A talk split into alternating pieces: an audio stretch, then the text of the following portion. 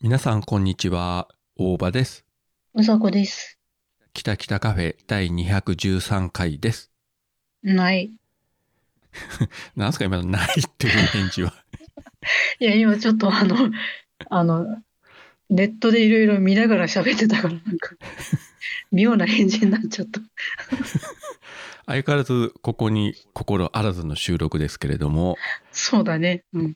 今回は皆様方に大事なお知らせがありますほなんとですねう。うん。本日の収録うさこが遅刻しませんでしたイエーイパフパフ。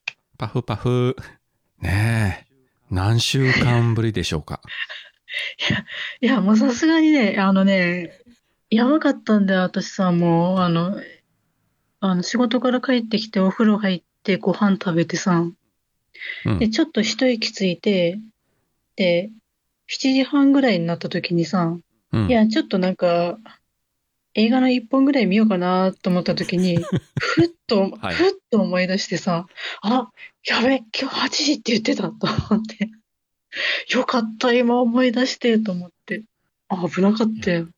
スマホのスケジュール表とかに入れておこうよえ、それさ、だってスケジュール表っつったって、スケジュール表を見なきゃわかんないでしょだってアラーム鳴るわけでもないし。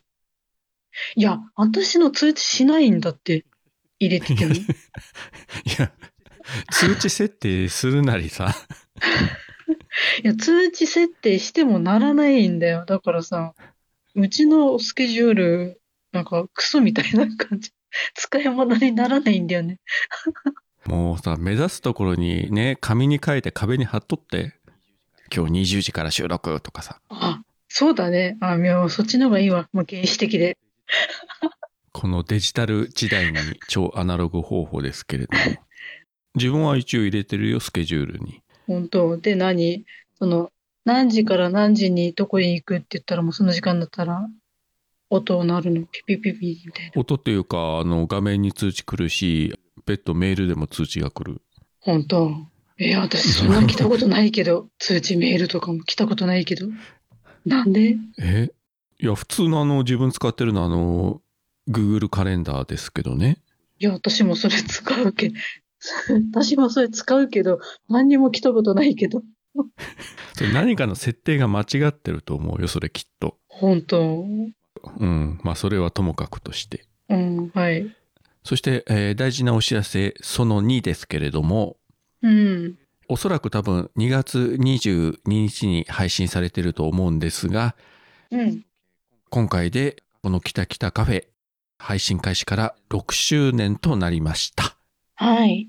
2018年2月22日から始まりまして、うん。なんとね、丸6年ですよ。すごいね。いや、本当に。ようやるね。ようやりますな、本当 に。でも10年以上ね、続いてる番組さんもたくさんあるんで、うん。ね、あんまりすごいすごいというのもあれですけれども、いや、本当に。いや、本当に私ね、毎回思うけどさ、いや、あの時、あの、長野カフェで、あの、大和さんと会っててよかったわと思ったね。この番組でも何回もお話ししましたけども、あの、2017年の、あれ、12月29だったかなそうだね。うん。名古屋のなんであの時カフェで、あの、笹山さんのライブがあって、で、それうんに自分もうさこも行ってて、で、その時にはね、ほとんど話してないんだけど、挨拶ぐらいしかしてなかったんだけれども、まうあ、ん、それがきっかけの一つで、年明けて1月にうさこからね、ポッドキャストやりませんかというお誘いがあって、うん。 2月からキタキタカフェがスタートしたと。うん。まあ、不思議なご縁でね、あの、まあ、笹山さんというミュージシャン、それから、あの、なんであの時カフェという場所、こういうものがなければね、出会うことは絶対なかったかそうね。ら、ね、不思議なご縁で、それからもう6年ですからね。うん。その、なんであの時カフェもね、まあ、残念ながらなくなってしまいましたけれども、うん。まあ、この番組は、右往左往、えっちらおっちらしながらなんとか、えー続いておりますが、はい。ついでに言うとですね、うん。自分がポッドキャストというものを知って聞き始めたのが、実は2014年で今年で丸10年になるんですよリスナー歴としては。おーすごい。はい。まあね、もう10年前と今とでは、ポッドキャストのね、状況というか、環境も全然違うんですけれども、うん。その頃はね、もう、まあ今でも決してメジャーとは言えないかもしれないけど、本当にまだまだね、あのマイナーな時代で、うん。もう知る人ぞ知るみたいなうん世界ではあったと思うんですけれども、うん、まあ今ね、本当にかなり周知されてるからね、ポッドキャストというものが。うん。そんな中で、ポッドキャスト、えー界隈の本当に片隅でひっそり少数精鋭のリスナーの皆様方にお届けしておるこの番組も、まあ、6周年の213回ですか。うん。ありがたいことですね。やっぱ聞いて、えーいただいてる方がいらっしゃるから、ここまで来れたというね。そうね。本当にあの、誰一人いなければ、 絶対続いてないですからね。いくらなんでもね、さすがにあの途中でもうやめたっていう話になってたと思うんですけれども、ななんやかんや言いつつもね、うん。まあ特にね、中身がある番組ではないんですけれども、うん。どうなんだろうね、あの、リスナーの中に第1回から聞いてらっしゃる方とかいいるんですかね。それちょっと聞いてみたいね。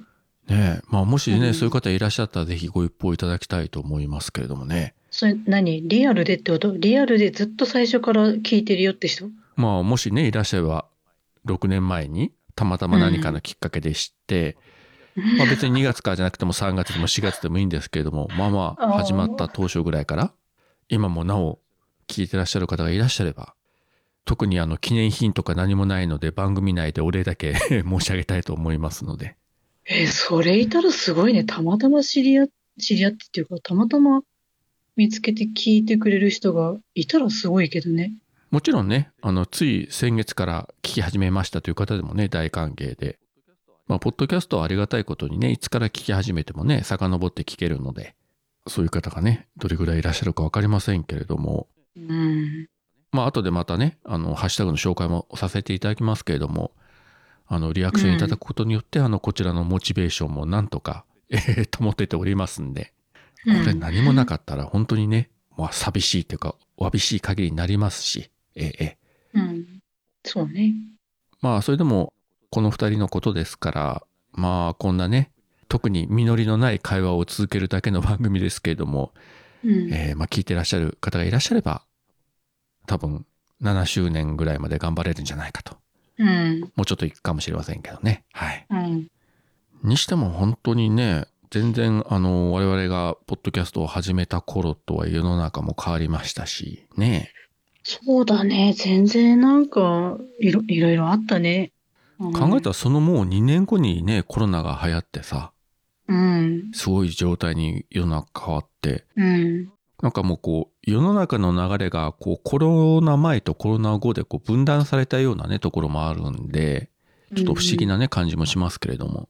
うん。リスナーの時もそうだったんですが、やっぱり配信する側に回ると、いろいろね、出会いというか、配信者の方、リスナーの方ともいろいろ直接ね、会ったりすることもあるし、あの、まうあ、んゲストに呼んでいただくこともあったりしましたし、本当に、うんあの、大げさじゃなく、えー番組始めることによって、これはね、他の配信者の方もみんなそうですけど、ポッドキャスト始めると間違いなく人生変わるので、しかもいい方にね、そうね。本当にありがたいことだし、まあもしね、これから、ポッドキャストを始めてみようとか思ってらっしゃる方がいらっしゃれば、もうぜひぜひね、もう今簡単に始められますんで、うん。ご自身のね、番組をスタートしていただければと思いますと、ちょっと偉そうな先輩風を 吹かせて言いますけれども、うんこんな我々ですらね、あの、ポッドキャストやれるんですが、まあ誰でもやれますよ。本当に。うん。と思う。うん。収録に遅刻するとか、収録中に寝ちゃうとか、収録中にご飯食べるとか、うん、そういう人だって番組続けられるわけですか 本当だよ。私見てたらね、ら。ね本当本え。当いそやう本。当に。はい、まあ、この6年間ね、本当にうさこもいろいろこう、やらかしてくれたんで、うん。いや、もしさ、あの、ポッドキャストアワードでさ、うん。あの中でこうね、あの、ポッドキャスターやらかしたでしょうとかあれば、確実にグランプリ取れるんじゃないかと。そうだね。特勤マッシュだろうが、古典ラジオだろうが、うん。あの、勝負にならんと思いますよ。もう絶対嘘子勝てると。え、そうかないや、勝てるね。だって収録中にさ、もう推しのキャス見てるとかさ、うん。そんなことしたら配信者は日本全国探してもあなたぐらいでしょ。ああ、まあそうね。ね。ね、うん、そうね。ね。 まあ否定しないのがさすがですけれども、そういううさこも、まあこの番組があるからこそ、まあガス抜きもできて、なんとかね、社会人としてやっていけてるんじゃないかと、まあ私も思ってるわけなんですが、うん。これやってなかったらさ、うん。ちょっとやばかったかもしれんよね。ああ、ああ。やってなかったら私もう多分なんか捕まってる気がする。冗談に聞こえるのが怖いんですが。なんか普通、普通にっていうかさ、かろうじて今さ、一応人間っぽい、社会人っぽいことはできてるの、ギリギリね。だけど、うんうんこれがなかったら、もう多分ね、絶対、私なんかに捕まってるか、ホームレスになってる かさ、なんかさ、なんかや、すごいことやってそうな気がするんだよね。まあその意味でもね、ポッドキャストを続けててよかったなということですよ。ね、ほんと人生救われたよ。いや、本当に。うん。こうやってね、一人の女性がね、えーもう真っ当な社会人としてやっていけるのも、ポッドキャストがあったればこそということで。人生の底辺にいる人ほどやった方がいいかもしれないね。うんまあそうかもしれない。いやでも、こういったあのね、本当にガス抜きというか、やっぱ気分転換というのも大事だしね。そうよ。ぶっちゃけさ家族とかね職場とかリアルな友人とかとはまた関係ないところで喋ってるわけじゃないですかうん。全く違う世界でだからこそこうさ言えることも多々あるしうん。それはあの自分もそうでねやっぱり家族には話せないことをここでも話すことあるしうん。まあそういう場を持ってるということはやっぱりね今このストレスがいろいろ溜まる社会においては大事じゃないでしょうかそうね。なんかさ、なん、なんていうのあの、家族とかさ、彼氏、彼女とか奥さん、旦那さんとかだと、これ言ったら喧嘩になるなとかさ、これ言ったうらん絶対言い返されて、で、言い返されたことにムカッときて喧嘩になるなとかさ、うん。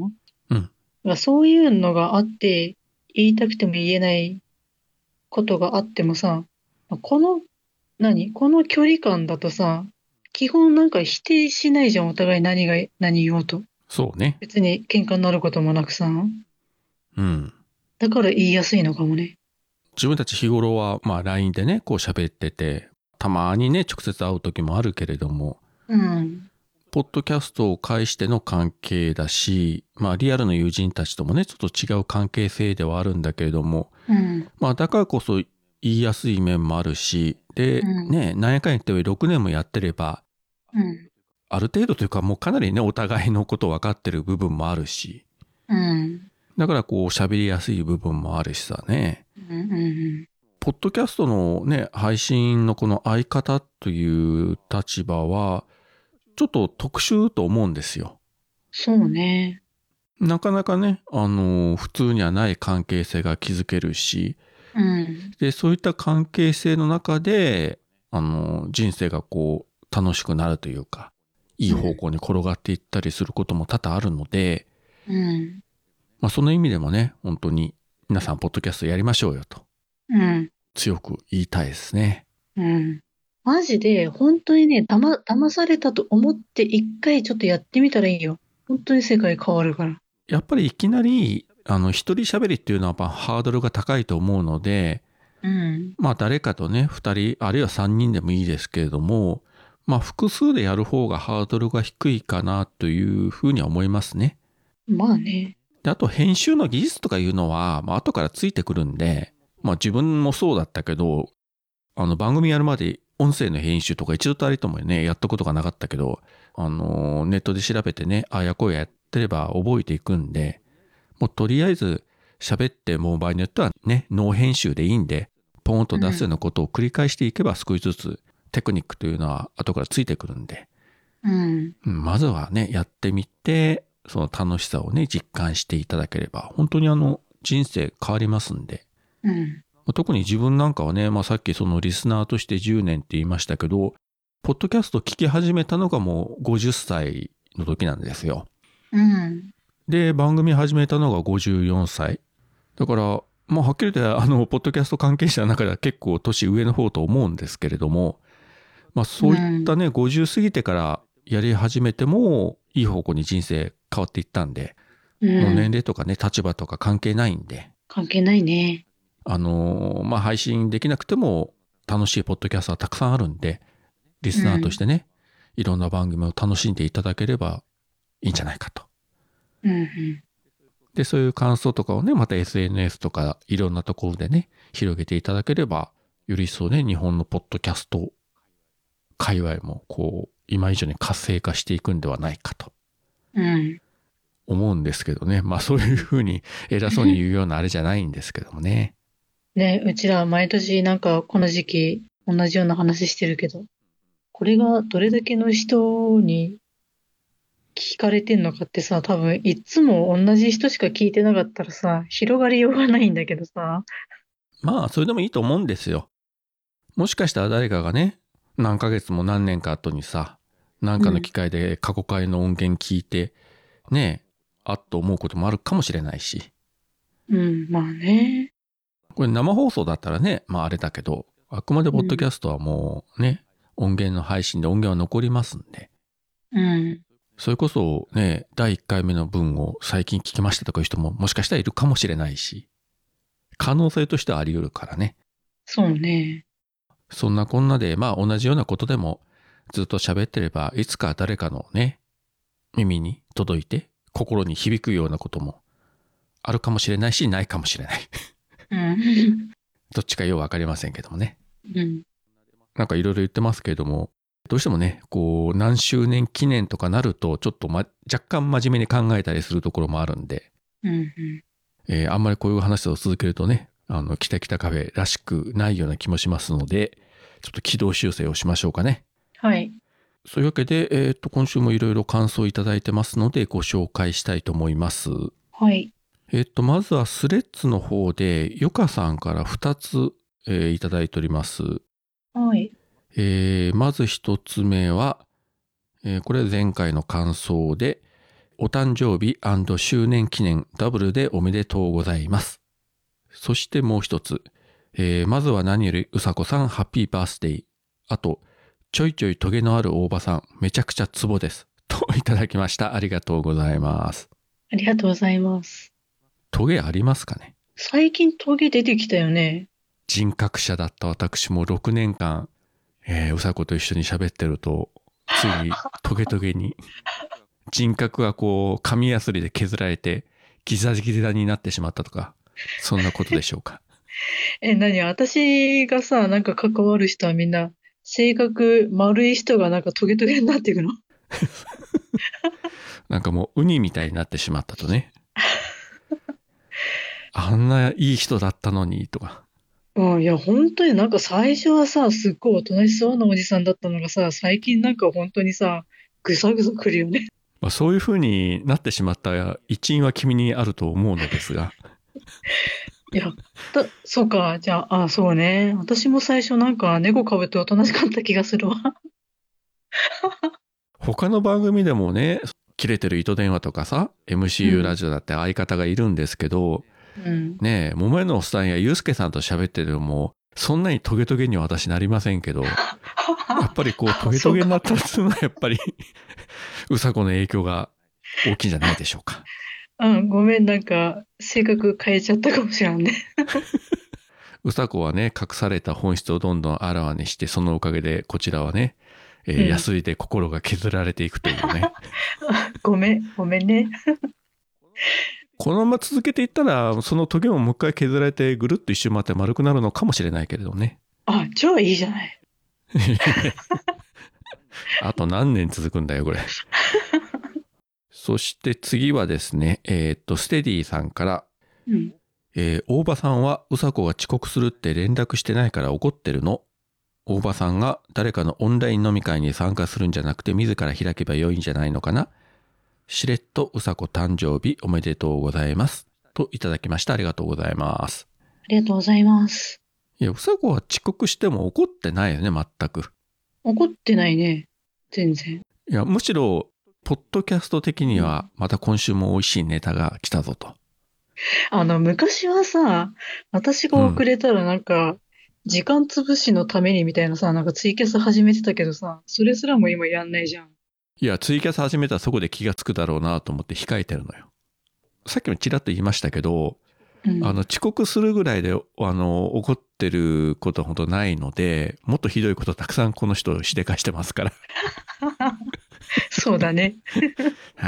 遅刻のあの2つや3つで怒ったりは全くもってしておりません。はい、うんうん、はい。と思ってたら今度はですね神田正輝さんからこういうのが来ましてうん。 「うさこさん怒ってるはてな」といただきましたありがとうございます。ありがとうございます。いや別にあのうさこも怒ってないと思いますが。もう怒ってないよ。うんそんな、いや、あのね、さすがに私はそんなね、ちっちゃいことでは怒らないよ。いや、何がちっちゃかったかすらもちょっと今覚えてないけど、多分、うん怒ってないよ。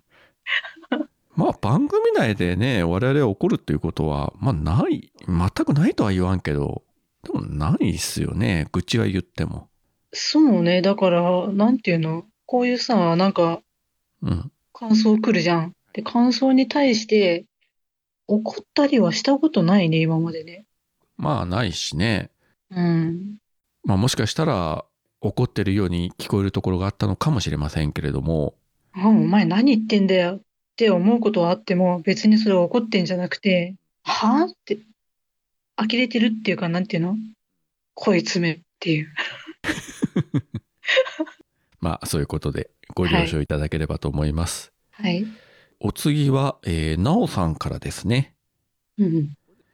これですねあの前回のあの話の中でうん。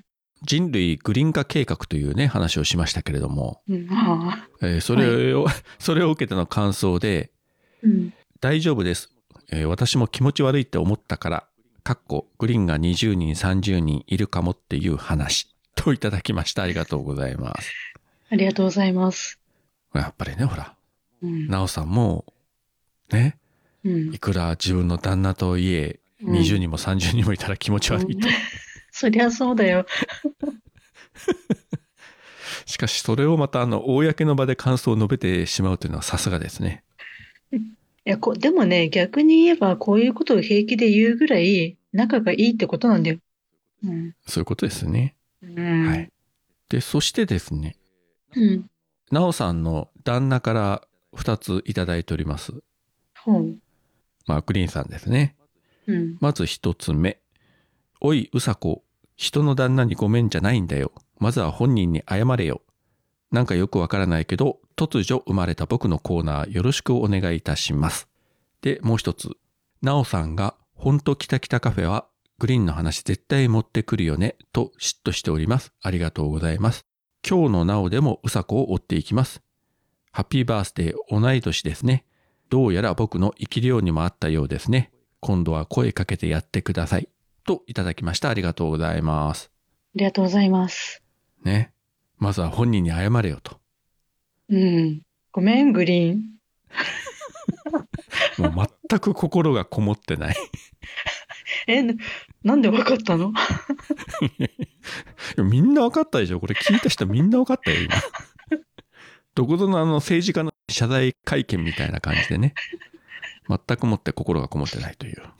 あ、じゃあ私ちょっと政治家に向いてるかもしれ ないね。やめて。もう、もう、日本をこれ以上めちゃくちゃにしないで。いや、私がさ、総理大臣になったら、あの、基本、あの、日本は裸族ですって言うから。もう終わるよこの国本当に日本沈没するわまあ確かにねなんか割と最近あのーまあグリーンさんのネタをね使うことが多いんですけれどもねいや、だってうちの会社にグリーンがいるから悪いんだよ。生き別れのいとこがねしかも生き量まで現れたという本当だよ。私ちょっと本当に、これから会社に塩持ってくわ。あのね前も言いましたけどあのうさこちょっと見えたりしますんでマジで、そうだね。うん。うん、そういう体質の人なんでまあ少し塩を持っていくなりねお祓いするなりした方がいいかもしれないですねうん。で、職場でね、塩を撒いたらいきなりね、あの、グリーンが苦しみ始めたとかだったらすごいですけど。 ちょっとそれやってみたいな。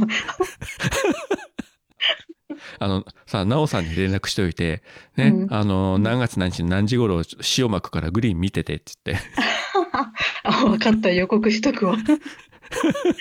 て、本当にあの、気分悪くなったっつったら、うん。やっぱりそうか、やっぱりマジで生き量かよ、みたいな ね、ことになるかもしれませんので。うはいん。なおさん待っててね、LINE するから。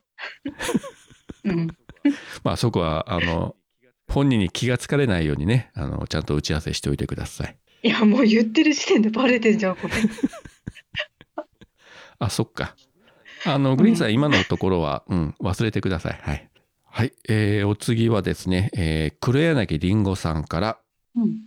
うさこさんおめでとうございます。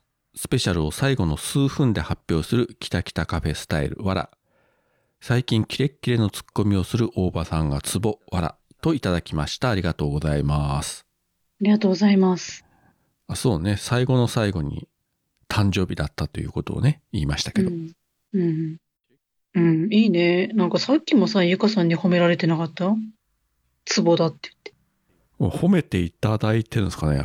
いや、褒めてるでしょ。うん。ついに私の時代が来たか。いや、それもこれも私のおかげじゃんだって。うさこのおかげで6年間削りに削られてトゲトゲになってついにトゲの時代が来ました。みたいな。ね。トゲトゲになった挙句にね、ツッコミが上手くなったっていうもう。そして女子に褒められるっていう。素晴らしいよ。やったぜ。もうちょっとちょっとなんか私に 優しくしてよ。 いや、大概でも優しくしてると思いますよ。ね。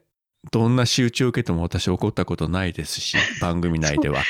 そうだね。うん。だってさ、本当に収録中に寝るんですよ、皆さん。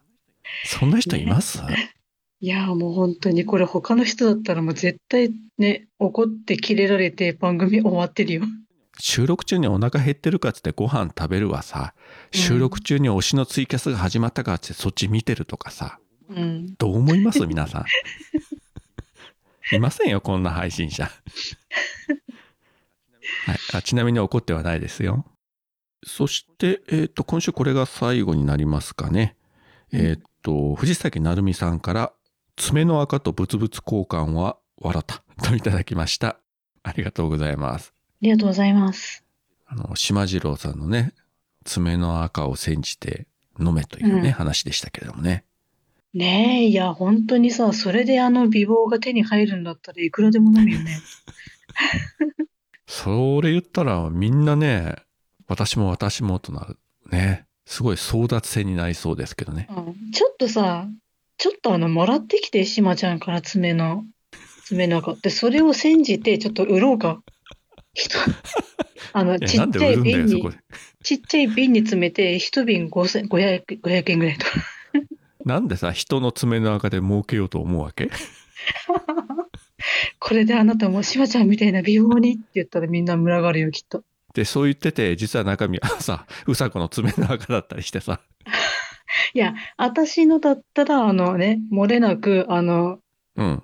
誰かがトゲトゲしくな るからね。あの家族の誰かが犠牲になってね。飲んだ人が私みたいになるから、周りがどんどんトゲトゲしくなってくる。うでわ家ぁ族が、家族がギクシャクしてくるかもしれないけどね。なんでお金払ってまでさ、そんな目に遭わないかんのかね。いや、だからなんか、えこいつと別れていいけど別れるきっかけがねえよっていう時は、あのね、あの、縁切り神社みたいな代わりの、あの、効能を発揮するかもしれあ、そういう使い方があるわけね。ない。ねえあるかもしれないよね。じゃあ、とりあえず誰か試しでね、うん。あの自分のね彼氏彼女とかねうん配偶者ともうやっておれないとうん思う方はぜひご購入いただいてうん試してみてください、はい。まあその結果どうなるかは全くもって保証できませんけどもね保証もしないし、責任も取らないけど。でも金をもらうよというそうだ最ね悪。だな それもう人として最悪ですよそれは まあそんなこんなで今週いただいた感想のご紹介は以上でしたありがとうございましたはい。まあそういうことで、えーまあ6周年と言ってもね、まあこんな感じで特にいつもと変わらぬえートークを続けてまいりましたけれども、うん。真面目な話ね、本当にあと何年続くかは、もうやってみないとわからないという状況ですけれども、うん。まあ、もしこんな状態で、まあ、10周年いけたらすごいだろうね。すごいだろうね。あと4年後か。うん。 64ですよ、もう。その頃は。そうね。うさこももう 50? 53。うわぁ配信者としてはかなりね、年齢的に上の部類だよね、もそうだね。うん。う。いや、今でも50代の人ってそうはいないような気がするんですよね。うん。うんうん。大抵30代、40代ぐらいねそうね。いつまで頑張るのか、いつね、引退できるのか、まあ定年制はないからわかりませんけれども。うん。まあ、とりあえずやれる範囲で頑張っていければ、まあ、そのうちね、年金をもらいながら、ポッドキャストをやってるというね、うん。そんな 時が来るかもしれませんけど、うん。そうだね。その頃にはこう、トゲがなくなって、またね、人格者に戻って、えーうん人生について深く語るような、うん。非常にね、有意義な番組を、えーしたいなと思わんではないですけど、まあでも、まあ無理でしょうね。そうね。無理かも。